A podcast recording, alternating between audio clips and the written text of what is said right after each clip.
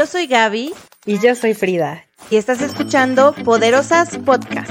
Este espacio es para ti que buscas divertirte y sanar la relación contigo misma.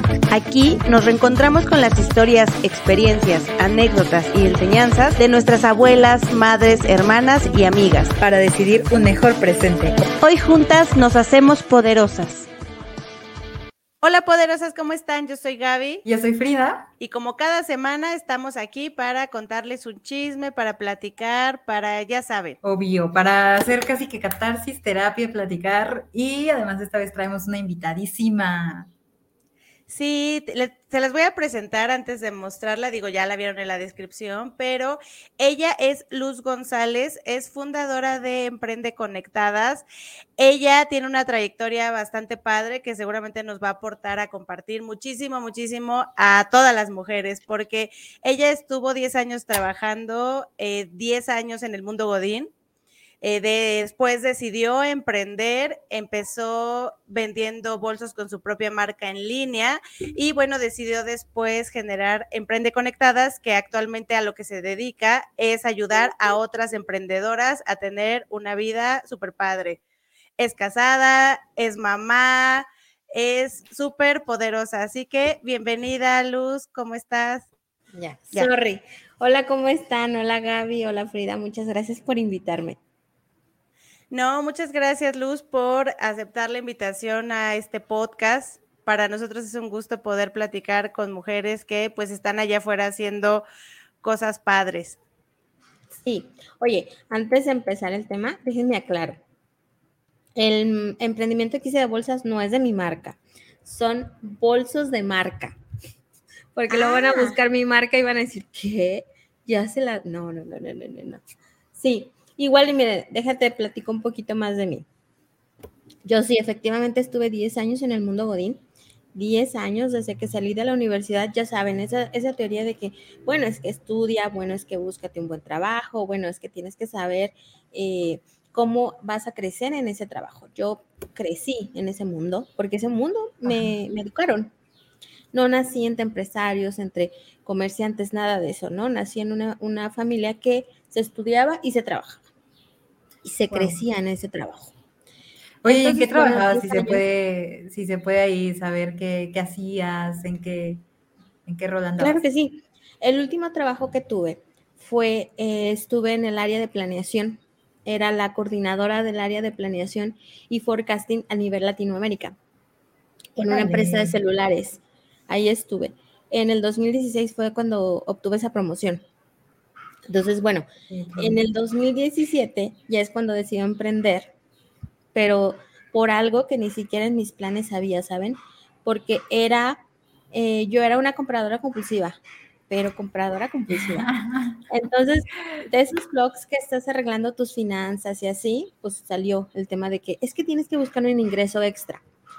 Y de ahí salió la idea, porque pues a mí me gustaba comprar, entonces de repente eh, personas me pedían cositas y yo, las, yo se las traía o las compraba o encontraba las mejores ofertas y así comenzó y así empezó todo.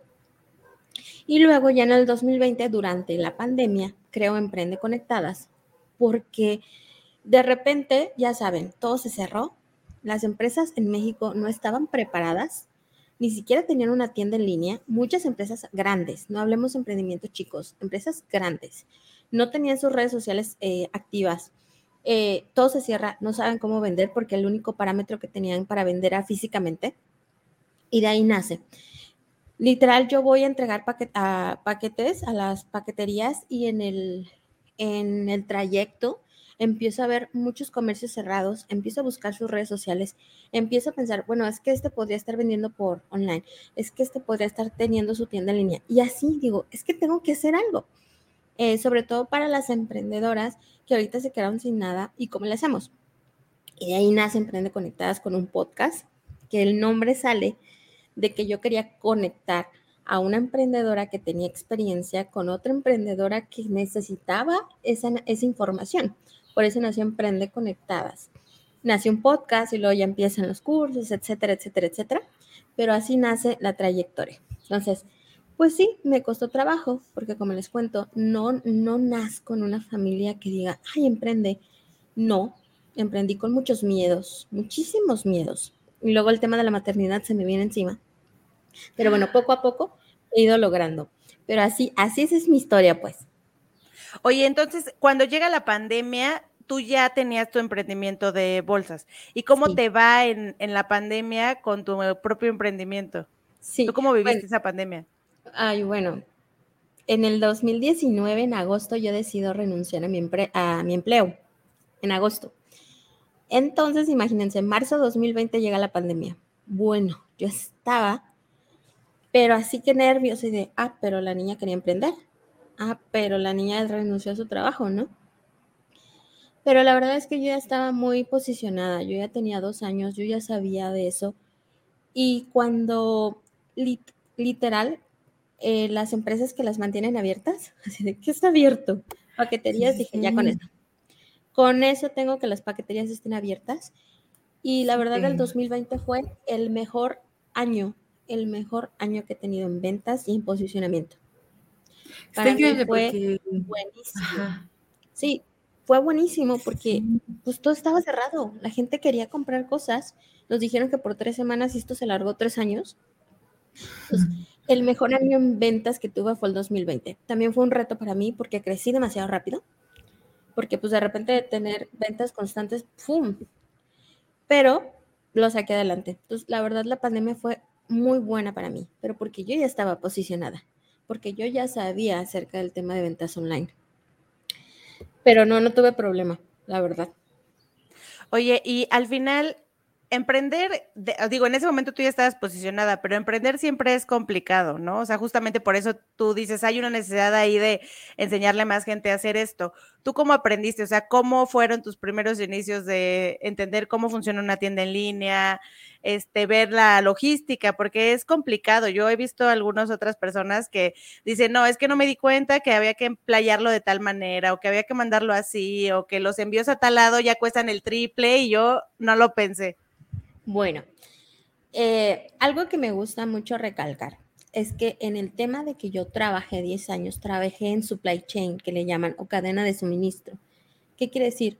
Yo tuve experiencia en todos lados acerca del manejo de productos, eh, inventarios, envíos, órdenes de compra, todo eso tuve experiencia y toda esa experiencia la apliqué en mi emprendimiento.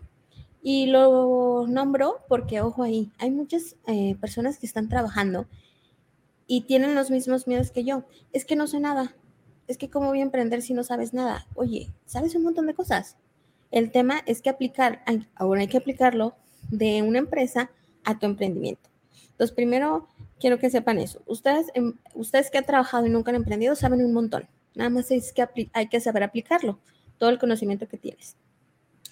Y la realidad es que yo no sabía nada, pero nada. O sea, yo sabía hacer envíos, pero a nivel grande, a nivel pallets, eh, camiones, ¿saben esas cosas? Pero hacer una guía de FedEx, hacer una guía de Chile, olvídalo. Yo no sabía hacer eso, ¿no? Porque pues, era muy, o sea, y luego el tema de inventarios, el tema de, de, manejar cositas a nivel, a una escala menor, o el de poner precios, porque eso normalmente se carga, pues el equipo de finanzas, no tú. Fuera de eso, creo que lo que más me costó a mí y lo que siempre les digo fue cambiarme el chip. El chip de yo no sé vender, es que yo no sé cobrar, es que a mí no me gustan las ventas. Y ojo, emprendiendo, todo eso tienes que saber. Y la idea que nos meten a nosotros como Godín es que no sabes vender. Todos los días te vendes. Cuando vas a un trabajo, cuando cambias de un trabajo, te vendes. Nada más que en vez de vender productos y servicios, te vendes a ti. ¿No? pero pues nos meten en la cabeza que las ventas son malas, que cómo vas a ser vendedora y tú estudiaste para otra cosa. Entonces, ese era mi miedo. Y ese cambiarme el chip fue lo que más me costó, porque yo venía de, ay, cada mes, cada 15 días recibo mi dinerito y de repente es, pues si no vendes, no cobras, ¿eh? Si no vendes, no llegas al número. Y si no trabajas eficientemente, aquí ya no es hora sillón. Aquí es lo que tienes que generar. Esos fueron los aspectos que más me costaron. Entonces, eh, pues empecé a trabajar en mí, en decir, bueno, ¿cómo lo hago? eh, cómo me cambia ese chip de estar volteando a ver cómo genero. Ya no es qué sabes hacer, qué es lo que normalmente preguntan en tu trabajo, qué sabes hacer, cuáles son tus capacidades. Ahora es qué sé hacer y cómo lo monetizo. Eso es lo que me costó, lo que he trabajado y creo que es la parte fundamental de un emprendimiento. Cambiarte ese chip, porque todo lo demás, como cualquier empleo, empleo se puede aprender. Pero desde adentro, eso es lo difícil. Y cambiar, cambiar la perspectiva. Y ahora decir, bueno, es que yo era planea, yo era la coordinadora de planeación a nivel Latinoamérica. Ah, ahora vendo bolsas. Súper. Oye, y en ese sentido, ¿cómo te fue con el tema social? Digo, como preámbulo, digo, yo también este, empecé cuando dejé de ser Godín, empecé a vender, yo empecé a vender seguros. Y lo que me pasó a mí es que alrededor como que la gente te ve como, ay, pobre, le fue mal, ¿no? Entonces, yo siento que algo muy duro en el emprendimiento, como bien dices, es el tema mental. ¿Tú cómo viviste ese proceso con tu familia? ¿Tu familia lo aceptó bien, dado que no vienes de personas que, que, son emprendedores? ¿Cómo lo tomaron tus papás? Digo, no sé si en ese momento ya estabas casada o todavía no. Sí, ya, ya estaba casada. Eh, pues obviamente no bien, era ¿por qué? La pregunta era ¿por qué? O sea, si se supone que estás en un buen trabajo, tienes una buena posición, tienes muchísimo que crecer, ¿por qué quieres hacerlo? Y era, ¿por qué no? O sea, la idea era de ¿por qué no? Mi esposo decía que era un hobby lo que hacía. Tu hobby, la, la que vende bolsas, pues, pues porque lo hacía en mis tiempos libres, ¿no? Eh, el tema fue, uno, que yo misma estuviera segura de lo que quería hacer y de lo que me gustaba. Y dos, lo quería intentar. O sea, quería hacer algo porque el, el parteaguas que pasó para yo renunciar fue que mi empleo necesitaban ya que estuviera mucho tiempo porque se venía un proyecto muy grande. Eso implicaba que tenía que dejar el emprendimiento. Y ahí fue cuando volteé y dije, ¿quieres dejarlo? ¿Realmente quieres dejarlo? Ahí fue cuando dije, no, no lo quiero dejar. Y la verdad, ¿cómo lo manejé con mi familia? Lo manejé simplemente con, me voy a dar un año. No di más explicaciones, era, es que voy a darme un año. Si en un año esto no funciona, regreso a trabajar. Yo por dentro sabía que no iba a regresar, pero tampoco me iba a estar peleando y iba a estar explicándole a todo mundo lo que yo quería hacer con mi vida. Simplemente es, me voy a dar un año.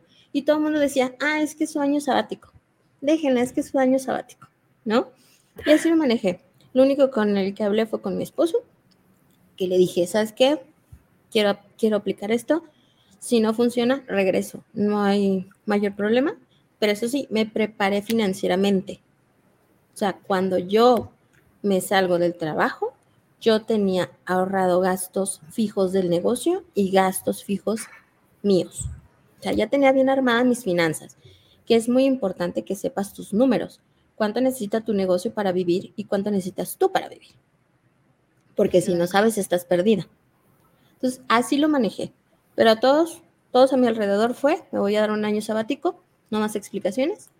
A mi esposo nada más le dije, si lo quiere intentar, porque si no lo intentó, me voy a dar de topes en un futuro diciendo lo que pude haber hecho.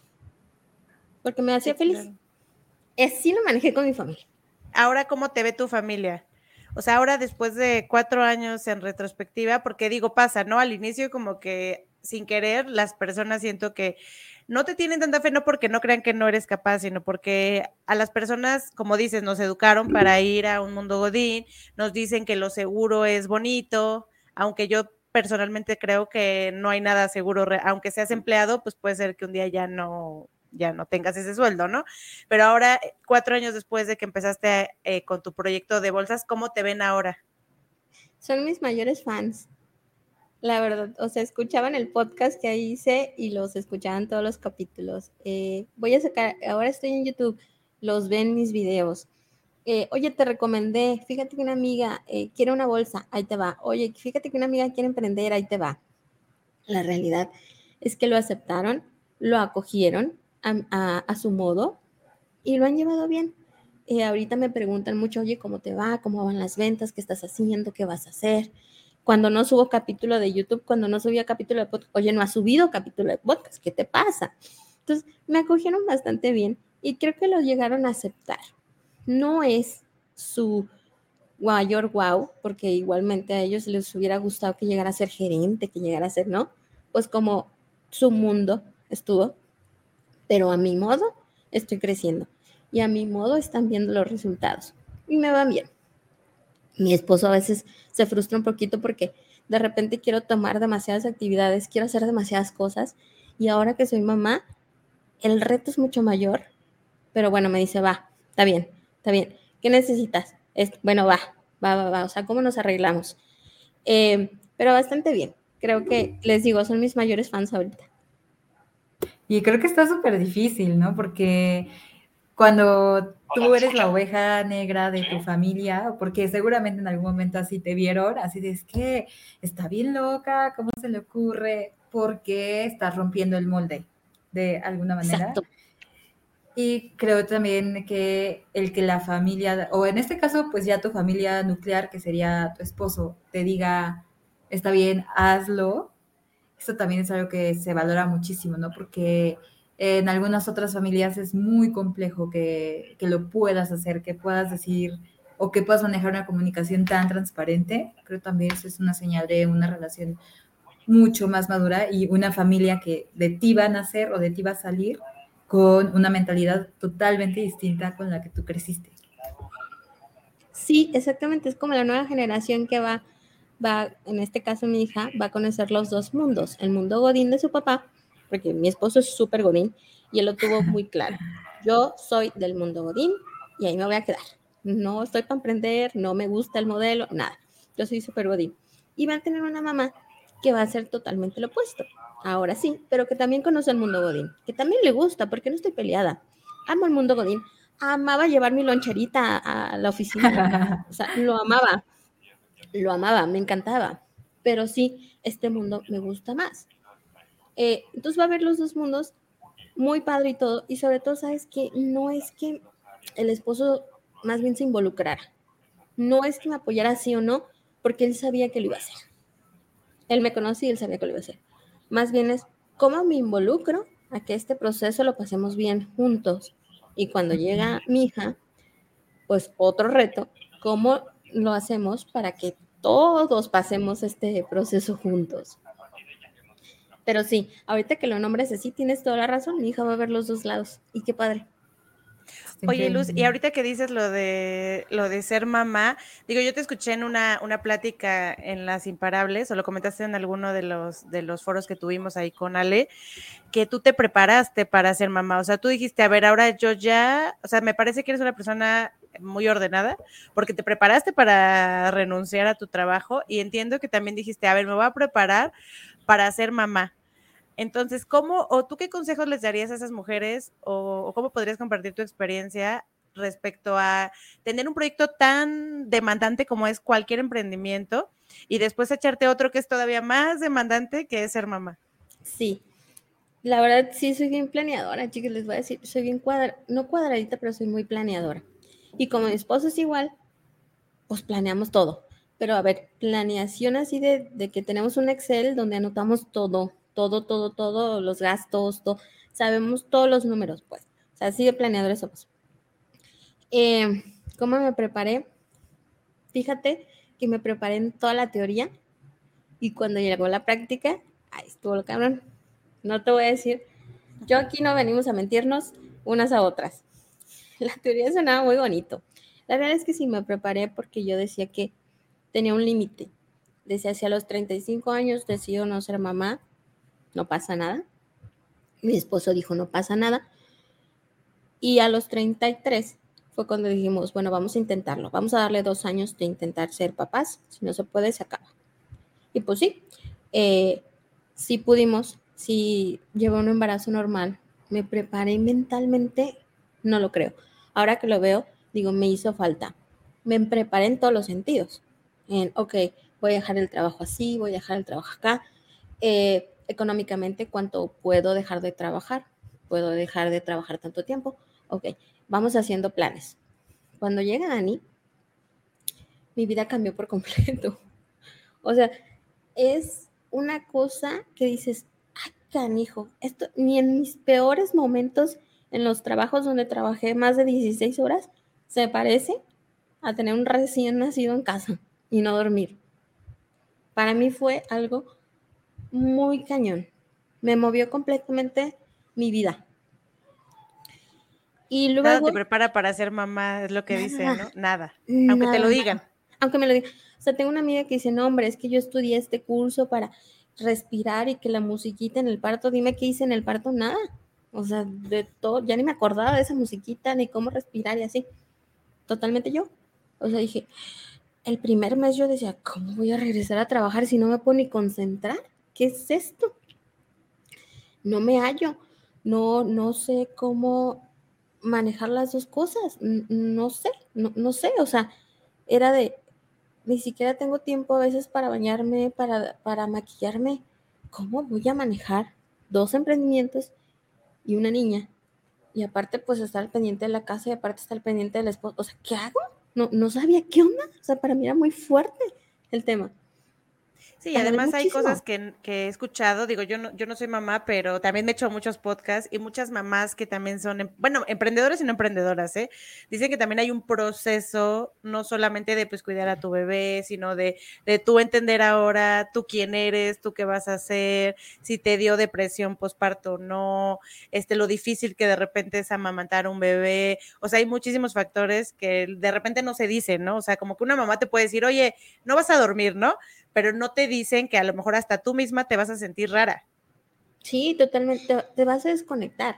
O sea, sí es cierto que, que se muere luz y nace mamá, porque sí es cierto. O sea, de repente todo tu, tu foco está en que esta cosita que tienes al lado no se te muera. O sea, tiene que sobrevivir. Entonces, toda estás enfocada en esa cosita que de repente tú te vas y te pierdes. Entonces me costó un ratito encontrarme, regresarme. No como lo que era antes, porque todavía me sigo peleando en ese aspecto de que pues ya no eres la de antes, sobre todo en el mundo profesional, que ese es como mi, mayor eh, choque, el mundo profesional. Pero me costó, me costó cinco meses regresar a Emprende Conectadas. Me costó tres al de bolsas porque lo tenía más estructurado pero me costó cinco volver a Emprende Conectadas porque requiere mayor atención, requiere mayor foco, requiere estar con personas a las cuales tú le tienes que dar un consejo cuando tú ni siquiera sabes cómo manejar tu vida. Por eso me costó un ratote. Y tienes toda la razón. De todo lo que te digan y de todo lo que piensas que es tener un hijo, olvídalo. Ya en la teoría, ya en la práctica es otro pedo. La neta, o sea, es totalmente otro cambio. Y sí fue duro, te digo, fue muy duro encontrarme. Y cuando me adapté, yo me sentí la super mamá, pero fallé, porque decía, es que yo puedo trabajar, yo puedo cuidar a la niña, es que yo puedo estar pendiente de la casa, es que yo, yo, yo, yo. Y un día troné, dije, es que no puedo, necesito un equipo. No puedo, no puedo estar concentrada aquí frente a la compu cuando la niña ya está gateando. No puedo, no puedo estar concentrada ahí fue cuando dije, ok, necesito ayuda, no soy la supermamá. Y fui armando mi equipo de trabajo. O sea, quiere decir es, necesito a alguien que me cuide a Daniela mientras yo estoy trabajando. Y no quería dejar el trabajo, porque es algo que para mí es un escape, ¿sabes? O sea, yo me meto el trabajo y ya no soy la mamá de nadie. Soy Luz González, la emprendedora.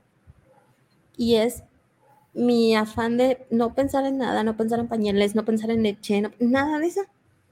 Y dedicarme a mí, a lo que me gusta a mí. Es mi escape, eh, trabajar. Por eso no he pensado en dejarlo, porque es algo que amo. El PEX está en cómo... Cómo balancearlo.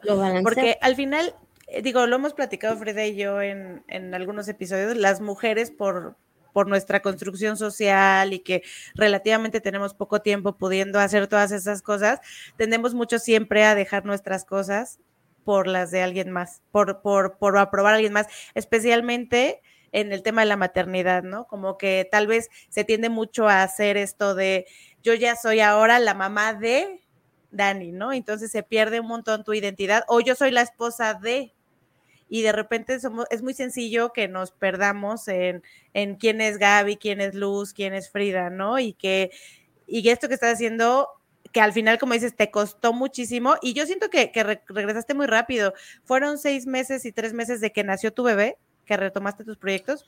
Tres meses el de bolsas y cinco meses el de Emprende Conectadas. Pero oye, para mí era mucho, porque en un trabajo Godín regresas a los 40 días, ¿de qué me hablas? A los dos meses. No, o sea, para mí era cinco meses, ¿de qué me hablas? Yo pretendía nada más tomarme tres y no lo logré. No ¿Y lo, lo, estuviste ejecutando hasta que nació tu bebé o dejaste también los proyectos un poquito antes de que naciera? Dos semanas antes de que naciera. Me dejé no, pues casi ya tú teniendo al bebé.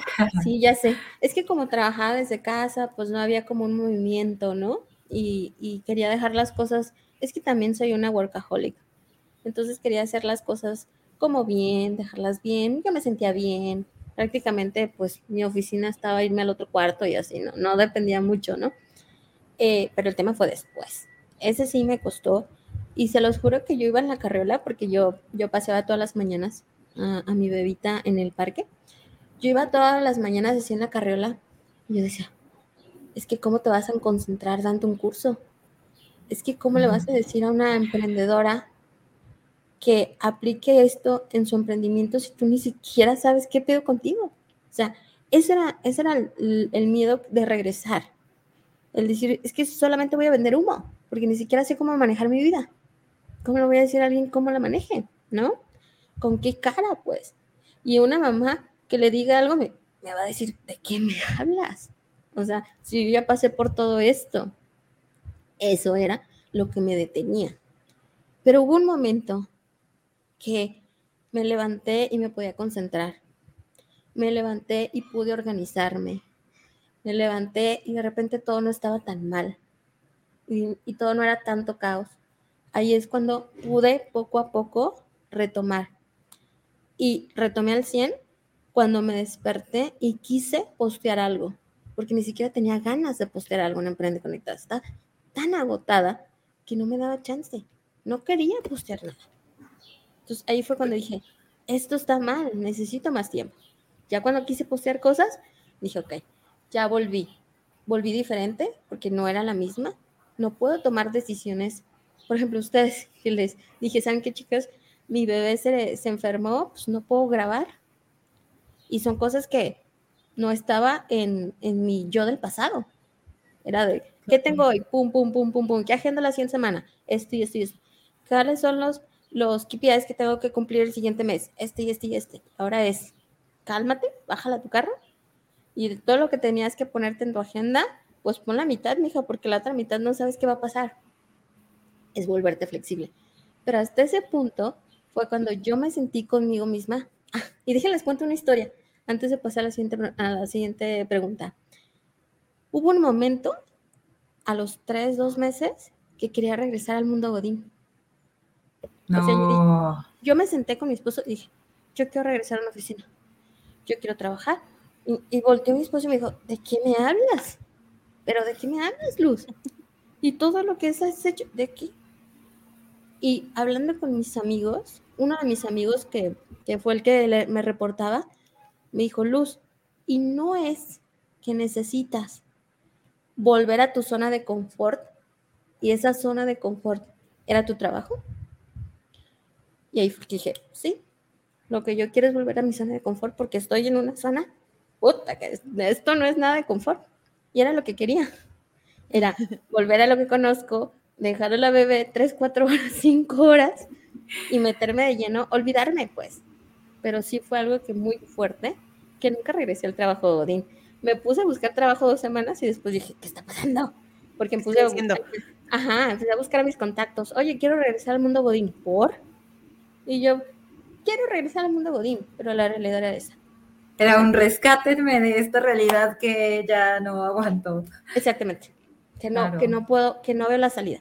Así, sí. Sí, fíjate que eso, eso es bastante común en emprendedores. Digo, cada, cada emprendedor se denota, le llaman burnout ahora tiene nombre y está muy cañón porque yo creo que, no creo que, que las personas que, que, son godines no lo vivan, pero lo viven de una manera diferente, ¿no? Porque al final tú puedes tener tu burnout en tu trabajo y pues al final sí, digo, sí puede ser que si no haces nada te corran, pero pues no es inmediatamente, ¿no? Y en un emprendedor, el hecho de que además un solo emprendimiento requiere que tú aprendas como en tu caso, ¿no? a enviar, a vender, a hacer redes, a hacer todo, más todas las multitareas que tienes que aprender cuando eres mamá. Seguramente lo que pasó con tu cabeza fue, no puedo aprender una cosa más, quiero algo fácil que hacer y creo que es algo bastante normal. Que entiendo que lo que te pasó a ti es que eventualmente descansaste tal vez un poco más, empezaste a entender la dinámica y ya dijiste, ah, estaba volviéndome loca, ya volví. me adapté, me adapté. Totalmente. Eh, ahorita, puede ser que sea un burnout, pero lo veo como quería salir. Quería salir de esto que no sabía cómo controlar. Entonces, lo que hay más cosas. Fluir. Claro, es que creo que hay más cosas porque después del proceso de ser mamá viene una revolución hormonal, vienen cambios, la depresión, posparto, pues a lo mejor tiene, tiene siempre diferentes caras y en algún momento quiso jugar contigo diciéndote, oye, no eres suficiente, no lo vas a lograr, cuando tú ya estabas pues muy segura, más consolidada con tu, con tu emprendimiento. Entonces, todo eso creo juega un montón. Y la verdad es que muchas personas tienen miedo de llegar a ese punto, como a ese breakdown de ya no puedo. Y entonces dicen, mejor aquí ya le dejo, porque qué miedo sentir que voy a fracasar porque no la voy a armar. Totalmente, no, y aparte cuando eres mamá, qué miedo que digas que no estás feliz, qué miedo que digas que, pues sí, tu bebé es lo mejor que te ha pasado en la vida, pero no lo sientes en ese momento. Qué miedo quejarte porque tú lo quisiste. O sea, hay muchas cosas que te dicen a tu, a tu alrededor que, o sea, tienes un hijo, ¿de qué me hablas? ¿Por qué te quejas? ¿Por qué te cansas? Tú eres una supermamá. Ese tipo de cosas que todo alrededor te dicen, sí está fuerte. Entonces tú lo que quieres es poder con todo. Claro que puedo. Yo siempre decía, es que si pudieron en mi familia, que todas las... Eh, ahorita logro entender que tenemos un matriarcado en mi familia, que todas las tías, todas ellas pudieron trabajar, sí, ser mamás, pues si ellas pudieron, ¿por qué yo no? O sea, no lograba entender eso. Y, cuando te das cuenta de que dices, ay, mira, que digan misa, tú cómo te sientes, tú cálmate, o sea, es cómo va a salir de tu proceso y no necesariamente el que tú digas, wow, es lo mejor que me ha pasado en la vida y no lo sientas, no está mal decirlo. O sea, no está mal, porque te estás adaptando y la realidad es que yo ya venía de todo cuadrado, de todos los procesos manejarlos. Si viene algo que no puedo controlar, ahí fue cuando dije, no puedo, ¿de qué me hablas? Hasta que logré adaptarme al ambiente que ya estoy viviendo ahorita, a la rutina, que ni siquiera puedo llamarlo rutina, porque hay cosas en el día que te sobrepasan, y adaptarte a no todo lo puedes planear, ahí ya fue cuando fluyó. Ahí fue cuando dije, ok, otro modo de trabajar, pero siempre voy a incluir al trabajo, porque es mi escape, es lo que me gusta. Y hay momentos que quiero decir, ya, o sea, ¿por qué? ¿Cuál es la necesidad, Luz, de estar todo el día estresada, no? O hay días que no puedo sacar, ¿cuál es el motivo? El motivo es el éxito que yo quiero hacer. Es propio. Es decir, bueno, ahora estoy haciendo esto, bueno, ahora ya estoy haciendo campañas, bueno, ahora ya estoy haciendo YouTube y que me llena muchísimo. Pero también es aceptar que no puedo hacer más, sino que me tengo que esperar a que pues la bebé crezca un poco más, a que la bebé crezca, vaya a la escuela y ya entonces yo poder hacer más cosas. Pero es aceptarlo. Entonces sí es un duelo. Sí, claro. Sí, totalmente es un duelo contigo. Y además la comparación, ¿no? Como dices, tú ves otras mamás y, y, digo, no sé si en algún momento tú pudiste platicar con alguna de tu familia, porque digo, a mí me ha pasado con mi mamá que pues trabajó, nosotros éramos cuatro, y pues al final tienen de alguna manera eso mismo que te pasó a ti, pero en otro sentido, ¿no? O sea, mi mamá es como, o sea, tuve que ir a trabajar, pero no estuve con ustedes, ¿no? O sea, en este caso, pues tú sí estás buscando estar con tu hija, pero haciendo todo a la vez, ¿no? Entonces, al final creo que es, es un problema o una percepción de mamás que siempre quieren ser la mejor mamá y eventualmente el tiempo les va diciendo, pues mira, yo hago lo que puedo, voy a hacer lo mejor que puedo con lo que tengo, pero no sé si tú pudiste compartir con alguna otra mamá que te diera un poco de paz, el que es una etapa normal, ¿no? Es un proceso normal. Sí, eh, sobre todo me, dijeron el, tema de la culpa, porque tienes mucha culpa. Todavía eh, la culpa eh, está como latente, el de, bueno, pues pudieras estar eh, abajo con ella, pero estás aquí trabajando. Bueno, pues es que ¿por qué? Pues porque a mí me gusta. Y el tema de platicarlo es, es que sí, siempre va a haber momentos. No va a haber como ese día donde todo el día vas a estar con ellos o todo el día vas a estar en el trabajo. Hay momentos. Y también me dijeron, oye, si esto te hace feliz, vas a trabajar y vas a ver que regresando con tu bebé vas a sentirte más realizada. Porque vas a estar muy infeliz estando todo el día con ella y sintiéndote que no la estás haciendo. ¿Por qué? Porque los de allá afuera te dicen que tienes que estar todo el tiempo con, con tu hijo. ¿Por qué? Sí lo hablé, se me dijeron y también por, de todo, de todo me platiqué, que no podía dar este lactancia hay muchos niños que crecieron sin eso. Cálmate, siguiente. O sea, era, hay muchas cosas que no lo vas a hacer, que no lo van a lograr. Afuera te van a decir, es que mi hijo no lloraba en tres años. No les creas, no se acuerda. Pero es diferente a que no lo hacía, ¿sabes? Entonces, sí tuve mucho apoyo, pero sobre todo me decían, mira Luz, hay algo que debes entender. Y siempre me lo dijeron. El que no recibas un ingreso puede pasar allá afuera lo que menos te imagines. Y lo más fuerte y lo más feo. Pero tú necesitas tener tu dinero para que puedas tomar decisiones. Entonces, pues ahora sí que tiene dinero, call the shots, o sea, pues tiene, tiene el mando. Entonces, al menos siéntete segura en ese aspecto y después puedes tomar las decisiones que quieras. Entonces, siempre nos marcaron mucho eso de ten tu lana, ten tu lana, para que tomes decisiones basadas en ti y no en la lana. Y no en el tengo que porque no tengo con qué. Entonces sí lo hablamos y sí me han dicho muchas cosas, pero desde niña, desde niña, yo creo que por eso tengo ese chip de hay que crecer, hay que hacer más, hay que hacer más y no dejarte. Y parte de eso es, no quiero ser mamá 100%, no quiero, no me veo, no me veo llegándole a decirle a mi esposo cómo te fue y él que me diga, pues muy bien, mira, hice esto y esto y esto. Y yo, pues le di cinco onzas a la niña, quiso comer y no, le cambié el pañal tres veces, o sea, ¿sabe? Y no de mérito, pero no es, no soy yo, no me siento yo. Sea, quiero hacer más.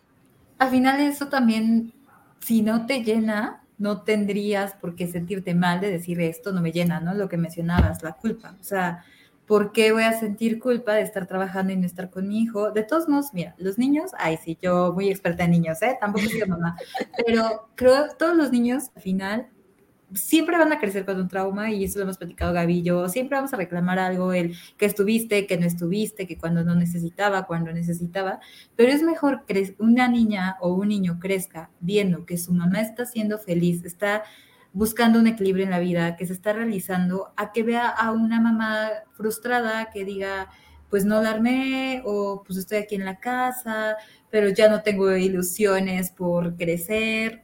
Es mejor tener a algo con una expectativa realista, pero que sabes que puedes alcanzar a haberte quedado con algo muy alto y no lo hayas ni siquiera intentado, ¿no? Exactamente. Y todo siempre hay un precio. Y totalmente digo, Dani, ay, seguramente por esto vamos a ir al psicólogo en algunos años. O sea, sí, sí, ya, digo, ya, libera, libera, libera. Me ha costado mucho, me ha costado mucho, pero sí hay cosas que digo, ay, no, ya. Y me siento bien, o sea, me siento bien. Les digo, es mi escape. O sea, al momento de trabajar, dejo de ser la mamá de alguien para ser Luz González, la emprendedora, la que toma decisiones, la que hace esto, la que edita, la que graba. la que platico con ustedes. Eso me gusta. Esa es la parte que digo, no puedo. Es como lo que todavía me aferro a la yo del pasado, ¿no? Y así estoy, pues. Y, y Luz, eh, ahora en, esto que haces de apoyar emprendedoras, que entiendo que por lo que veo en tu página, pues son la mayoría mujeres, si no, si no estoy en, en lo incorrecto. ¿Te ha tocado poder compartir con ellas o con alguna que esté en la situación igual? Porque al final creo que parte de este proceso que viviste va a ser muy enriquecedor para lo que actualmente haces, porque lo que tiende a pasar es que hay muchas mujeres queriendo emprender o queriendo poder generar ingresos sin tener que descuidar al 100% a sus hijos, ¿no? Porque en, un, en muchos trabajos tradicionales, pues las mamás están de 8 de la mañana a 7, 8 de la noche, pero incluso fuera de su casa. Entonces muchas están buscando opciones para hacer lo que tú estás haciendo hoy en día. Sí, mm, yo le hablé a las mujeres porque desde un principio dije que las mujeres nos hacen falta muchos espacios. Independientemente de ser godín o ser emprendedor, nos hacen falta espacios.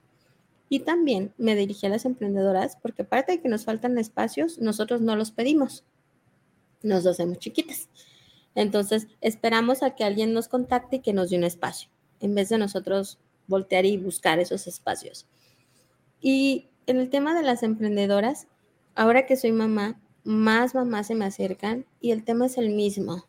Es, quiero emprender porque quiero tener tiempo, tanto para emprender como para estar con mi hija, porque siento que necesito tener ingresos, porque siento que necesito hacer algo, sí es difícil. Y sobre todo hay muchas mamás allá afuera que a lo mejor no tienen como el equipo que yo tengo, pues. O sea, sí, soy privilegiada en tener alguien que me ayude en la casa y alguien que me ayude con la niña. Pero hay personas que no lo tienen. Y con ello es con las que platico más, porque es de luz. No me da la vida. ¿De qué me hablas de crear contenido? De sentarme cinco horas a crear contenido. O hago eso o hago la comida. ¿De qué me hablas? Entonces sí son retos que muchas mujeres tienen, unos más grandes que otros, pero al final es, es lo mismo. Quiero generar un ingreso para mí, quiero conocer, a ver si se puede balancear un poco, pero también quiero voltear a ver a mi hijo y decir, ay, mira, hoy lo vi caminar, ¿no? Ay, mira, hoy lo llevé a la escuela. O sea, sí hay esas cosas. Y es lo que seguimos buscando las emprendedoras. Pero a veces nos da miedo el tema de, híjole, y ¿Y cómo le hago? Eh, sabes que, cuando empieces a emprender requieres mucho tiempo y te da miedo, porque dices, no la voy a armar. Sí la vas a armar, nomás que al principio te van a sacar de tu zona de confort y no nos gusta salir de nuestra zona de confort. Va a haber un precio que tienes que pagar. A lo mejor te tienes que levantar más temprano, a lo mejor te tienes que acostar más tarde. Es, ¿te gusta tanto lo que quieres emprender como para hacer eso un ratito? No, pues que sí. Ah, entonces vas. No vas a, no, va a haber un momento que vas a equilibrar. No, no es que todo el tiempo estés estresada y no manches, no puedo con mi vida.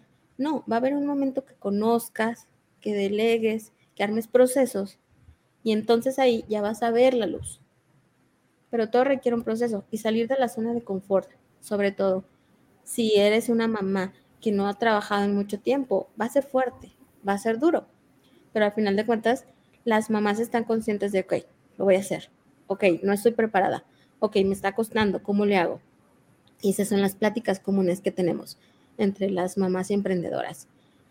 Eso, o sea, cómo salgo de mi confort y sobre todo es qué vendo o qué hago, porque a veces hay mamás que no han trabajado en mucho tiempo y dicen, es que yo no sé hacer nada. Dude, sabes hacer un montón. Y ahora que eres mamá, y ahora que soy mamá, o no manches, sabes hacer un montón de cosas. El chiste es de que muchas de las cosas no son monetizables, no te las pagan. Pero allá afuera hay una cuenta que se llama Beca Life, creo que sí, se llama Beca Life, donde lo único que hace es darte tips para limpiar tu casa. Todo lo que sea alrededor de tu casa, limpiarla. Y ella tiene hasta revistas, tiene hasta ebooks que vende de cómo este, limpiar tu casa. Entonces digo, bueno, pues ella monetizó lo que hace todos los días. Dale. Y ya le entran campañas y cosas. O sea, cuando eres emprendedora ya captas como de dónde monetiza, pues. Entonces ya le llegan campañas, ya recomienda productos y así. Pero ella empezó así, pues voy a grabarme cómo limpio mi casa. Seguramente alguien me verá, alguien compartiré esa emoción y así se hace. Entonces, de todo se puede. El chiste es que te digo, cambies ese chip de empezar a ver cómo monetizas, cómo generas dinero, a es que no sé qué vender. Es como distinto. Sí, porque se imaginan un producto, ¿no? O sea, algo, algo, como lo que tú te imaginas una bolsa o te imaginas productos, pero nunca pensamos en primero las habilidades que tienes realmente para poder empezar algo y algo que ya sepas hacer y que te guste. Bueno, que te guste de alguna manera. No sé si a esta persona le encanta limpiar, pero seguramente sí, porque fue lo que decidió hacer. Pudo haber decidido hacer recetas de cocina o cómo cuidar o tips de mamá, ¿no? O sea, decidió hacer eso porque de todo era lo que más le gustaba, seguramente. Organización del tiempo. Las mamás organizan el tiempo, yo no sé cómo, pero hacen todo. Sí, totalmente. Es que eh, empezamos por ver eso. Y sobre todo, em, los principales retos que tenemos como emprendedoras son que queremos emprender o no queremos emprender por miedo a fallar. Porque las responsabilidades del hogar nos van a comer con el emprendimiento y porque no vamos a encontrar un balance entre el trabajo y la vida. Nos da miedo decir, es que voy a perder este tiempo que ahora lo tengo con mis hijos porque ahora se lo voy a poner a emprender. O es que está del otro lado, es que yo quiero emprender para tener tiempo para mis hijos, pero decimos, tú, al principio no va a ser así. O sea, olvídate de que vas a llegar y bien bonito vas a trabajar cuatro horas. No, vas a trabajar el doble que un godín pero ya después vas a ver los frutos. Pero queremos ver las cosas tan rápido que no, no disfrutamos el proceso. Nos da miedo el proceso. Queremos los resultados, pero nos da miedo el proceso. Y yo creo que lo complicado es empezar. O sea, porque como dices, empiezas, sales de la zona, te enfrentas a retos, vas estabilizándote, también vas conociendo tu negocio. Incluso creo que con proyectos como el tuyo, Luz, pues hasta puedes ir conociendo a más mujeres que hacen lo mismo o que se han enfrentado a retos, aprendes de ellas, creas una red de apoyo incluso, donde te pueden decir, mira, tienes duda de cómo crear este contenido, aquí hay cómo, lo que yo veo que tú subes en tu Insta, ¿no? Cómo hacer envíos, cómo está la onda de cobrar o no, eh, aprender a, manejar tu negocio, pues sí es, o sea, al final es una curva de aprendizaje, yo creo una vez que superas todo esto, tienes tus procesos, tienes tu red de apoyo, todo eventualmente tendría que ir llevando su propio rumbo, ¿no? Más tranquilo. Sí, sabes que antes de empezar está algo más complicado, que es mantenerse, es seguir. Porque puedes empezar, mañana mismo podemos decir, mañana empezamos un podcast y como Dios nos va a entender, ahí empezamos a grabar. Pero mantenerte o sea, hacer 20 capítulos, 30 capítulos, eso es lo difícil. Y eso es lo que tenemos más como mujeres. Porque luego decimos, ay, no, es que mi hijo ya no me dejó grabar esta semana. Y lo platicaba con muchas emprendedoras. Sobre todo lo platico con dos en especial, que es Ale Nava y José Sautero. Ellas dos, era lo que me dice, es que tú mañana puedes empezar, ella, eh, Ale es youtuber, tú mañana puedes empezar un YouTube, un canal de YouTube el chiste es de que la siguiente semana quieras seguir grabando. El chiste es de que te encuentres tiempo, porque puedes decir muy fácilmente, ay, mañana grabo, hoy no. Ay, no, es que hoy tuve que lavar la ropa, mañana. Ay, es que hoy tuve que hacer paquetes, pasado mañana. Y así tienes arrumbado ese canal que empezaste, pero no te mantuviste. Eso es lo complicado. Eso, eso es súper complicado. Y decir, tengo que, pues, dejar este espacio, porque tengo que, tengo que seguir. Ay, no, pero es que ya no vendí este mes. Ay, no, emprender no es lo mío. Ya, se acabó. Ay, no, es que yo no sé vender. Ay, es que yo no sé cobrar. Es que ya no sé qué hacer. Eso es el tema, mantenerte. Pero para mantenerte, tienes que trabajar muy mentalmente en decir, hay meses buenos, hay meses malos. Vamos superando, vamos viendo cómo en esos meses malos, pues me mentalizo, aprendo algo, algo que pueda aplicar. Entonces, creo que empezar es mantenerte. Es muy, muy delicado y muy fácil decir, ya, ya. Hoy no, no funcionó. Sí, no funcionó. Y ni siquiera dices, bueno, me voy a dar un año, me voy a dar seis meses. No, tan cortito. Al siguiente mes, la siguiente semana, ya se te olvidó. O sea, ¿cuántas, cuántas veces ustedes han dicho, ay, esta semana no pasa nada si no subo capítulo? No pasa nada. Y así te vas, pues, ¿no? Sí, está muy difícil mantenerte. Y no te digo que es cosa fácil, es muy complicado, porque es, sobre todo las emprendedoras, tenemos dos temas. No le reportamos a nadie y es un mundo muy solitario. Entonces no hay nadie como quien voltees y le digas, hoy no puedo, échame la mano. Pues porque, pues, ¿a quién? O sea, eres, pues, ¿quién? O sea, al menos que tengas un equipo de trabajo, pues sí, pero si eres tú solita, pues no.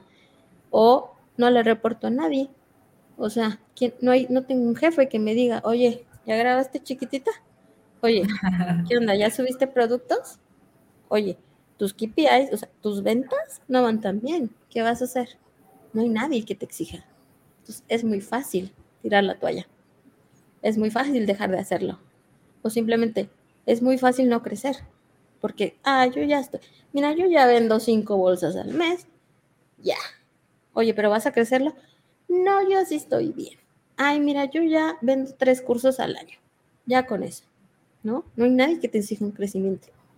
Entonces, eso es lo complicado.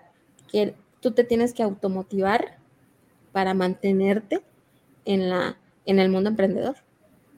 Sí, dijiste algo bien, bien importante, que es el tema de la, de la, de mantenerte y de autoterapearte, porque eh, algo que, que, también yo lo he vivido y lo he escuchado en un montón de emprendedores es lo que dijiste de ser solitarios, porque aunque sí tengas un equipo, nadie puede entender lo que tú estás pensando, ¿no? O sea, no, nadie puede entender qué significa ser el líder de un grupo y tú decir, no, ahorita que tú empiezas a crecer y, tienes equipo, luego dices lo mismo que decías hace rato, ¿no? ¿Cómo les voy a decir que se motiven si yo me siento sin ganas, ¿no? ¿Cómo les voy a pedir que amen su trabajo si hay días a lo mejor, a lo mejor no te pasa a diario, pero a lo mejor un día te levantas que no tienes ganas como cualquier persona, ¿cómo me voy a parar a decirle a mi equipo que todo ok, ¿no? Que sigan, que den no todo por, por el equipo.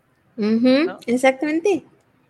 Y a veces, por ejemplo, ah, perdón, a mí me pasa a veces lo contrario. Yo soy mitad Godínez, también tengo un emprendimiento y como dices, no, no le reportas a nadie, nadie te va a decir, oye, ¿qué onda tu entrega? Pero a veces eh, cuando es un tema más de servicios, en mi caso, no tienes un jefe, pero puedes tener seis jefes, o sea, porque son seis clientes que van a su información al mismo tiempo, que te van a estar preguntando al mismo tiempo y no les puedes contestar de, ¿sabes qué? Este, hoy no tengo ganas de contestar, hoy estoy. Ahorita no, joven, ahorita no. Bueno, para ellos pues también es importante su negocio, ¿no? O sea, yo estoy en la onda más de eh, consultoría fiscal y de impuestos y digo, ¿cómo, ¿cómo le voy a contestar? Este, oye, ¿sabes qué? Mañana veo lo de tu factura. Si el cliente me va a decir, es que si tú no me ayudas con mi factura, yo no le puedo cobrar al otro cliente y entonces paras de alguna manera pues la producción de otra persona y la afectas.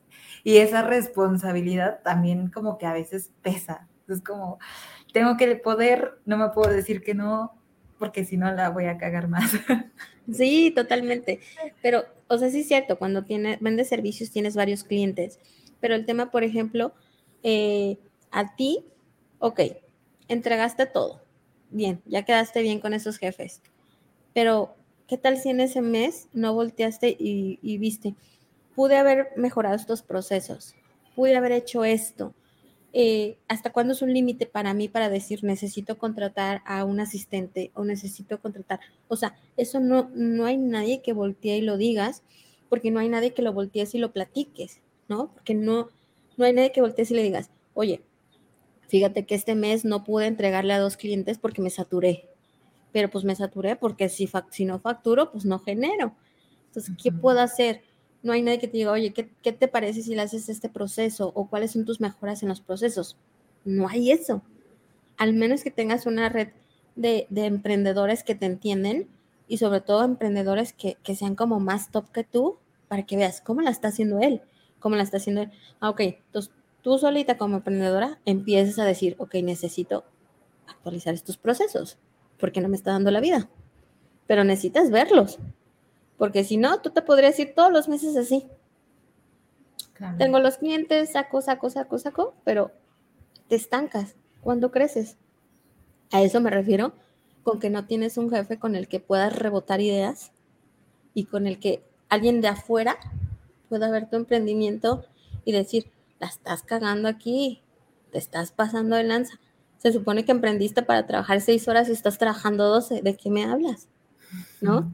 No hay nadie que te diga eso. Eso es lo crudo. Eso. Entonces, hay niñas y emprendedoras que le reportan a, literal a sus esposos. O sea, cada mes se sientan y dicen, te voy a hacer un reporte de resultados. Mira, este mes hice esto y esto y esto y esto y esto y esto y esto. Y también se sienten comprometidas. Mi, mi próximo mes, mis objetivos son esto y esto y esto y esto. A ver si lo saco. Entonces el siguiente mes, pues dice, no lo hice. ¿Por qué no lo hiciste? También hay que educar al esposo, ¿no? Para que haga preguntas clave. Porque si no, pues va a decir, no, pues qué padre. No, pues qué bien, ¿no? Pero. de ganas. No, pues seguro tú puedes, mi amor. Tú puedes. No, o sea, que realmente les den feedback duro pues así puedes tú comprometerte y que alguien vea por fuera qué está pasando, ¿no? Entonces, sí hay que buscar una red de apoyo, porque te digo, las emprendedoras nos solemos perder y podemos navegar. Y como ya vamos bien encaminadas, a veces no nos paramos a ver a nuestro alrededor y decir, para, algo está pasando. Tú estás bien concha, pero no debería de estar así. O en qué momento pasas al siguiente nivel. ¿En qué momento pasas de ser emprendedora a empresaria? Ese es el, tema. Como la diferencia, ¿no? Claro, y, Luz, eh, para ir, ir cerrando un poquito el, tema, este, me gustaría, si tú tuvieras que darle un consejo a alguna mujer o alguna persona, a lo mejor que nos esté escuchando, que quiera, que tenga esa duda de emprender o no emprender, ¿qué consejo le darías? Si, tienes duda, no hay duda. Siempre lo he dicho. Si tienes duda, no hay duda. O sea, va. Eh, mira, si es Godín y quiere emprender, que confíe en él. Confía en ti. Sabes mucho más de lo que crees. Muchísimo más. Y traes también feedback. Y trabaja en tu chip. Acuérdate que si vendes, que vendes de otra forma, y empieza a cambiar el chip de vendedor como genero cómo genero, no cómo vendo, cómo genero. Y si eres una persona que está en su casa, que apenas quiere emprender, si eres una mamá que apenas ve la luz después de sus hijos y quiere emprender, tienes mucho conocimiento. No creas que porque dejaste de trabajar 5, 6, 7 años, 10, 2, ya estás fuera. Eso sí, si apenas acabas de dejar tu trabajo por ser mamá o por lo que tú quieras, nunca te mantengas fuera de, actualizaciones. Hay muchas cositas que puedes aprender 5 o 10 minutos al día que te mantenga en el ruedo. Por ejemplo, si eres contadora, dejaste tu trabajo, quiero ser mamá por un tiempo, se vale. Pero todos los días, escúchate un podcast, 10 minutos de eh, algo fiscal. Chécate cómo está el dólar, chécate cómo está actualizado acá. 5 o 10 minutos para que cuando quieras regresar no te sientes tan, es que ya no sé cómo regresar. Ya no te vayas fuera del ruedo. Y mi mayor recomendación, que yo soy la embajadora de ese libro, es el de, eh, se fue el de Sheryl Sandberg. Sheryl Sandberg es la doctora de operaciones de Facebook y ella tiene un libro que se llama Vayamos Adelante, se llama en español. LinkedIn, vayamos adelante. Está su versión en español. Se lo recomiendo a mujeres. Y sobre todo les recomiendo muchísimo el capítulo de No te vayas antes de irte. Así se llama el capítulo. No te vayas antes de irte. Y se van a, si lo, llegan a, a leer, se van a dar un tope de realidad. Porque como mujeres nos estamos preparando incluso mucho antes de ser mamás, incluso mucho antes de querer ser mamás, nos estamos preparando para dejar nuestro trabajo. ¿Cuándo? Y cuando, se, y cuando eres mamá, te es difícil regresar al trabajo porque ya no es lo suficientemente tentador, porque ya te perdiste, porque ya te ganaron los mejores puestos, porque tú desde antes te preparas para dejar el ruedo. Entonces, eso está bien cabrón. La verdad, lean ese capítulo. Cuando leí ese capítulo fue antes de ser mamá, fue cuando llegaba a los 30 Y yo dije, dije ni siquiera sabes si quieres ser mamá, pero tú ya estás preparándote para emprender, para tener tiempo para tu hija. Y ni siquiera sabes si va a existir. Entonces, ese capítulo está buenísimo. ¿De mí se acuerdan? Escríbanme ahí en Emprende Conectadas en Instagram. Ustedes, ahorita lo platicamos eh, cuando lo lean en el WhatsApp, que de verdad dicen, no manches con la realidad que está diciendo esta, esta chava, con Cheryl. O sea, la realidad es que nos preparamos desde muy chiquitas, muy, muy chiquitas, para dejar nuestros puestos de trabajo o para bajarle la intensidad por ser mamás, cuando debería de ser al revés.